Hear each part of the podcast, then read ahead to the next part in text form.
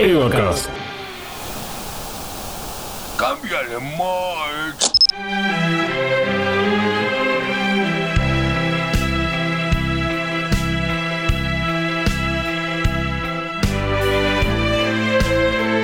Nombre es Santos Denki Tanaka. Y yo soy Elena Koyama. Esto es Tarde Impactante, Noticias de Impacto. Y muy buenas tardes a todos los habitantes de Tokio 3.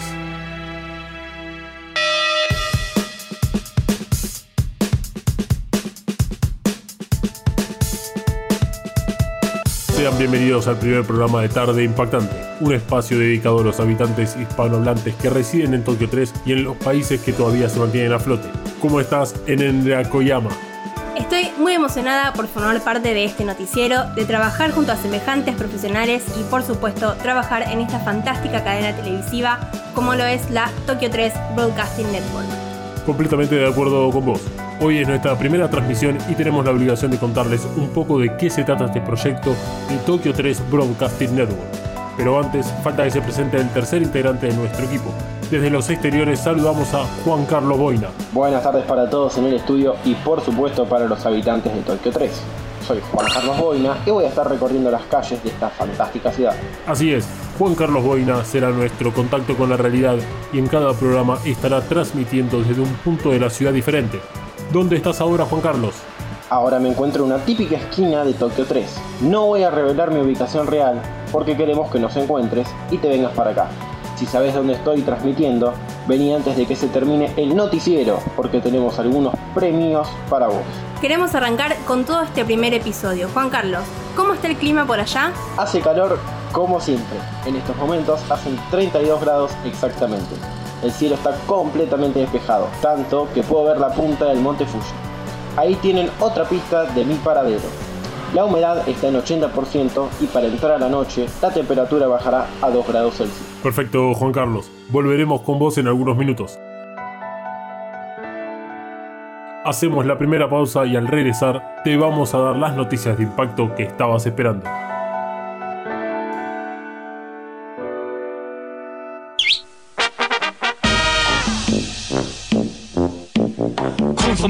コンソメコンソメパンチ。ポンチじゃないよコンソメパンチ。うまさが効いてるコンソメパンチ。コンソメコンソメコンソメパンチ。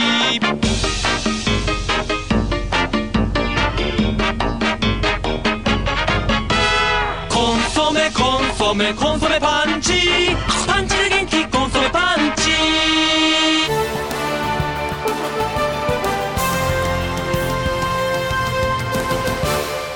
Regresamos a Tarde Impactante, Noticias de Impacto.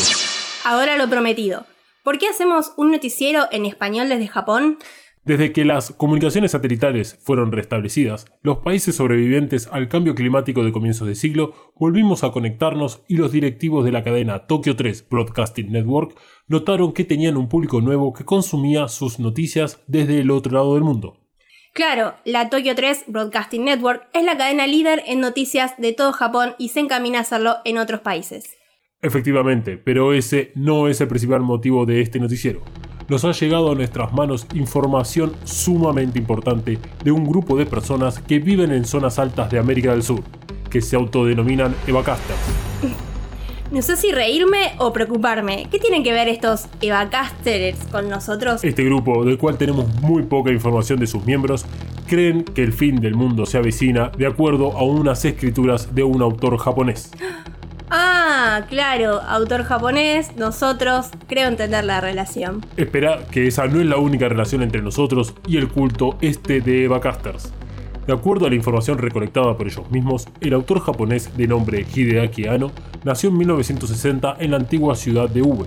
Su obra no tuvo ningún tipo de reconocimiento en Japón hasta que hace algunos años comenzó a aumentar sus creyentes.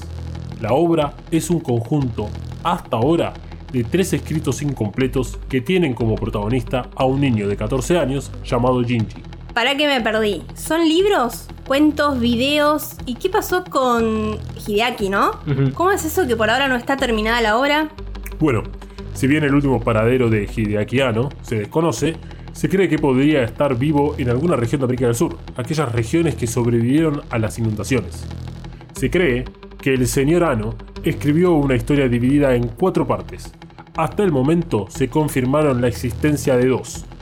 La tercera, encontrada 14 años después de la segunda parte, Les Evacasters, este grupo, consideran como la continuación y anteúltima parte de la obra de Hideaki Anno. Sin embargo, fuentes informan a tarde impactante que la cuarta y última parte podría estar por develarse.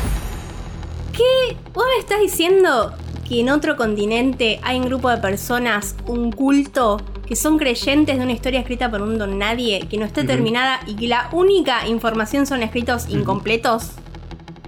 Exactamente. Y nuestro trabajo es encontrar la verdad informando a la población de habla hispana que reside en Tokio 3 y en otras regiones. Queremos advertirles sobre los peligros que tienen este tipo de movimientos. No sea cosa que están armando una Biblia 2.0. ¿Hay otra relación aparte de que Hideaki Anno nació en Japón? Y sí, estas relaciones son bastante acertadas a nuestra realidad. Entonces, ¿se viene el fin del mundo? Eh, afirmar eso sería muy irresponsable de mi parte como comunicador, porque lo haría sin pruebas. Como les decía, estos escritos forman una historia. Al comienzo, lo que serían las primeras dos partes, la historia está vagamente escrita, pero acá es donde se pone interesante, porque el joven de 14 años llamado Shinji llega a la ciudad ficticia Tokio 3 para encontrarse con su padre. La historia continúa contando las aventuras de este joven que tendrá que pelear contra monstruos gigantes usando mechas. El objetivo es defender a la ciudad y por consiguiente a la humanidad que habita en ella. En el camino, Shinji comienza a ser el héroe que está destinado a ser y salva en varias ocasiones a la ciudad y a sus compañeras de equipo. Pero no todo es tan fantástico. La narración nos lleva a la mente de Shinji, donde nos muestra los daños psicológicos de pilotar robots gigantes, lastimar a sus seres queridos, buscar la apreciación de su padre que es el jefe de todo y descubrir que su madre forma parte de su robot. Es toda esta parte de la historia y su relación con la realidad que atrae a las personas creyentes de la obra de Hideaki Anno. Ok, entiendo que los nombres de las ciudades son iguales. De todas formas, no estoy tan sorprendida. Qué sé yo, solo basta con agregar un número al final de la ciudad y listo. No creo que haya relación entre la historia y nuestra ciudad.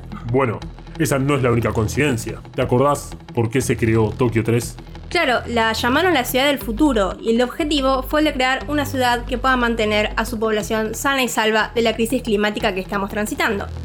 Luego de que Tokio haya quedado bajo el agua y el gobierno fracasara con el intento de Tokio 2, llegaron a la conclusión de que Tokio 3 tendría que ser diseñada en base a la tecnología y la ciencia del ser humano. Exacto, veo que estudiaste para hoy en Enra.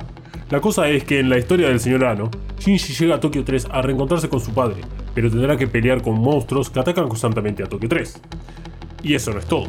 La ciudad fortaleza, como llaman a Tokio 3, se creó con el objetivo de resistir el ataque de estos gigantes seres y de mantener a salvo a su población. Perdón, Santos, pero sigo sin sorprenderme. Y si te digo que el mundo creado por el señor Ano también sufrió un cambio climático, pero en este caso producido por el impacto de un asteroide en el polo sur que provocó, y cito, el cambio de eje terrestre, inundaciones en todo el hemisferio sur, la aniquilación casi inmediata de la mitad de la población terrestre y el fin de las temporadas? Oh my god, o sea que... Sí. La historia de Hideaki Anno anticipa los acontecimientos que sucedieron a comienzos de este siglo. Bah, creemos que anticipa, ya que no tenemos confirmación de cuándo fueron estos escritos. Tengo miedo de preguntar, pero ¿hay alguna otra relación? Haces bien igual en preguntar. Y por ahora no hay suficiente información para saber si existen otras relaciones. Si bien les Evacasters se movieron entre las sombras durante mucho tiempo, simulando ser un culto, sumaron nuevos creyentes desde los acontecimientos climáticos de principios de siglo y el desarrollo de la ciudad Tokio 3. Lo interesante de la historia de Hideaki Anno es que anticipa la extinción de la raza humana a través de lo que él denomina como complementación humana. Entonces, pasando en limpio. El señor Hideaki Anno escribió una historia de vida en partes que por algún motivo cruzó hasta el otro continente, donde tuvo éxito y un grupo de personas, llamados Evacasters, ¿Tomaron esta historia como sustento para declarar el fin de la humanidad? Sí, así como lo describís. Más allá de las pocas similitudes, tengo que reconocer que le pegó a lo del cambio climático y que la raza humana, si bien está lejos de desaparecer, hemos sufrido mucho en estos últimos 15 años. De eso no hay duda. De todas formas, es fácil generar teorías conspirativas con un par de casualidades. Justamente, para eso es que nos pusieron al frente de este programa, para investigar y llegar a la verdad. Además, para informar sobre todo lo que sucede en nuestra fantástica ciudad del futuro, la verdadera Tokio 3. Hablando de nuestra ciudad, tenemos un mensaje de Juan Carlos Boina que ya fue encontrado por un grupo de seguidores del programa. Efectivamente me encuentro con Akira y Akari, que fueron los primeros en descubrir dónde estoy transmitiendo y ya tienen su premio sorpresa. Excelente. Eh, ¿Podemos hablar con Akira o tal vez con Akari? Ni Akira ni Akari hablan en español, aunque entienden un poco, pero me dijeron que estuvieron escuchando la historia de Hideaki Anno, estaban por acá cerca y se vinieron. Sí, Akira quiere hablar. Ustedes pregunten, que yo les traduzco, así cualquiera puede entender. Bueno, primero que nada, Akira, buenas tardes. Eh, te habla Santos Denki Tanaka. Gracias por estar en el primer programa de Tarde Impactante. Juan Carlos Boina nos dijo que escuchaste lo de Hideaki Anno. ¿Conocías algo de esta historia? Claro que sí, por eso me acerqué hasta el móvil. Akira, ¿sos creyente? ¿Acaso vos no? Conozco la obra de Hideaki Anno y te aviso que en sus escritos detalla los años futuros de la humanidad. O sea que vos pudiste leer las escrituras. ¿No era que estaban perdidas o incompletas? Pude leer lo que encontré y no voy a decir más. Pero les advierto que comencé mi propia investigación y encontré otras relaciones entre Tokio 3 y la empresa privada que lo construyó. ¿Te referís a la historia? Me refiero a esta realidad. Acá está por pasar algo y me acerqué a ustedes porque creo que van a poder descubrir la verdad oculta. Más, estoy seguro de que Hideaki Anno hicieron... Juan Carlos. Juan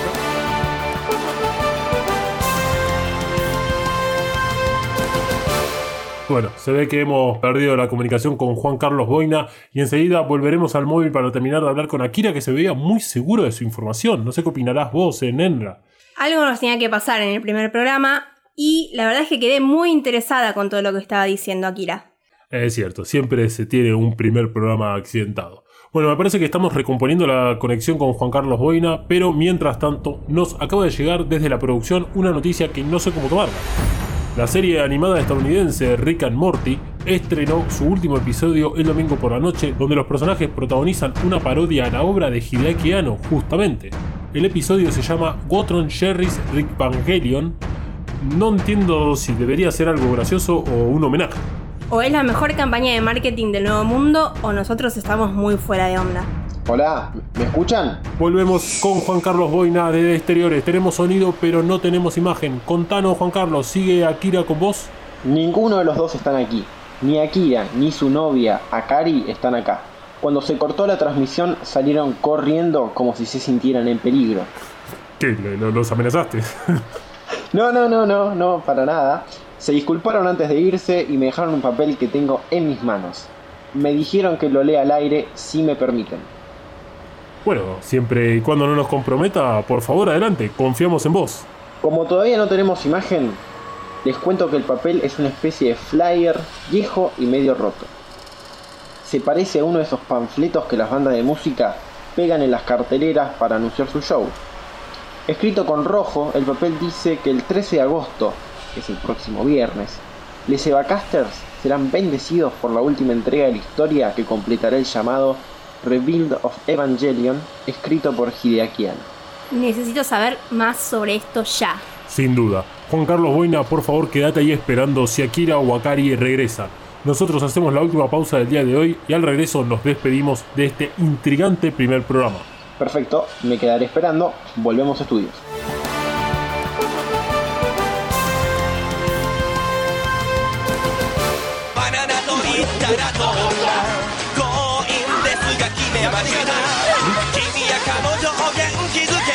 で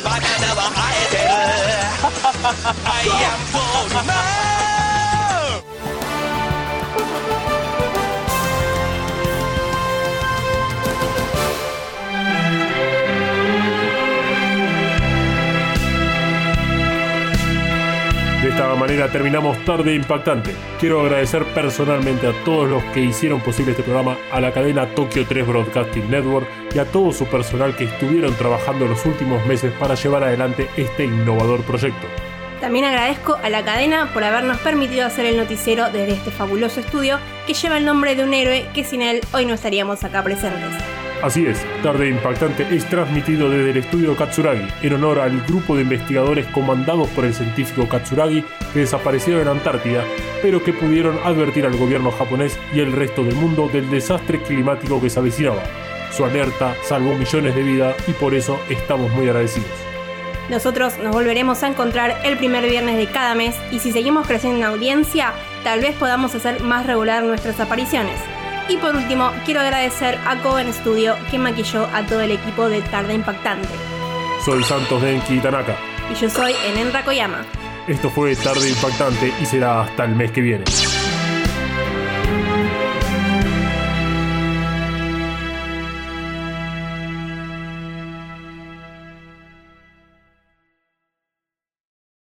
El podcast no termina acá. Seguí a Evacast En Instagram y Twitter. arroba evacast-pod. Evacast cuenta con el apoyo de Coven Studio.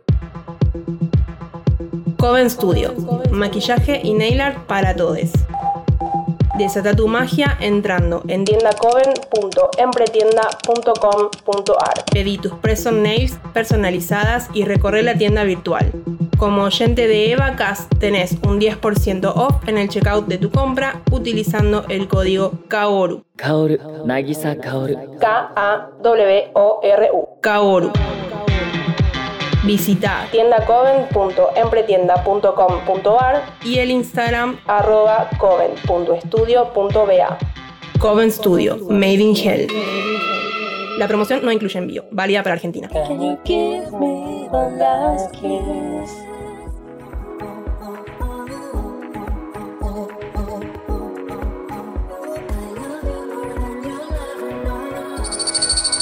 Evacast es un producto fabricado 100% en los headquarters de Mothercaster Media ubicados en Saavedra 3.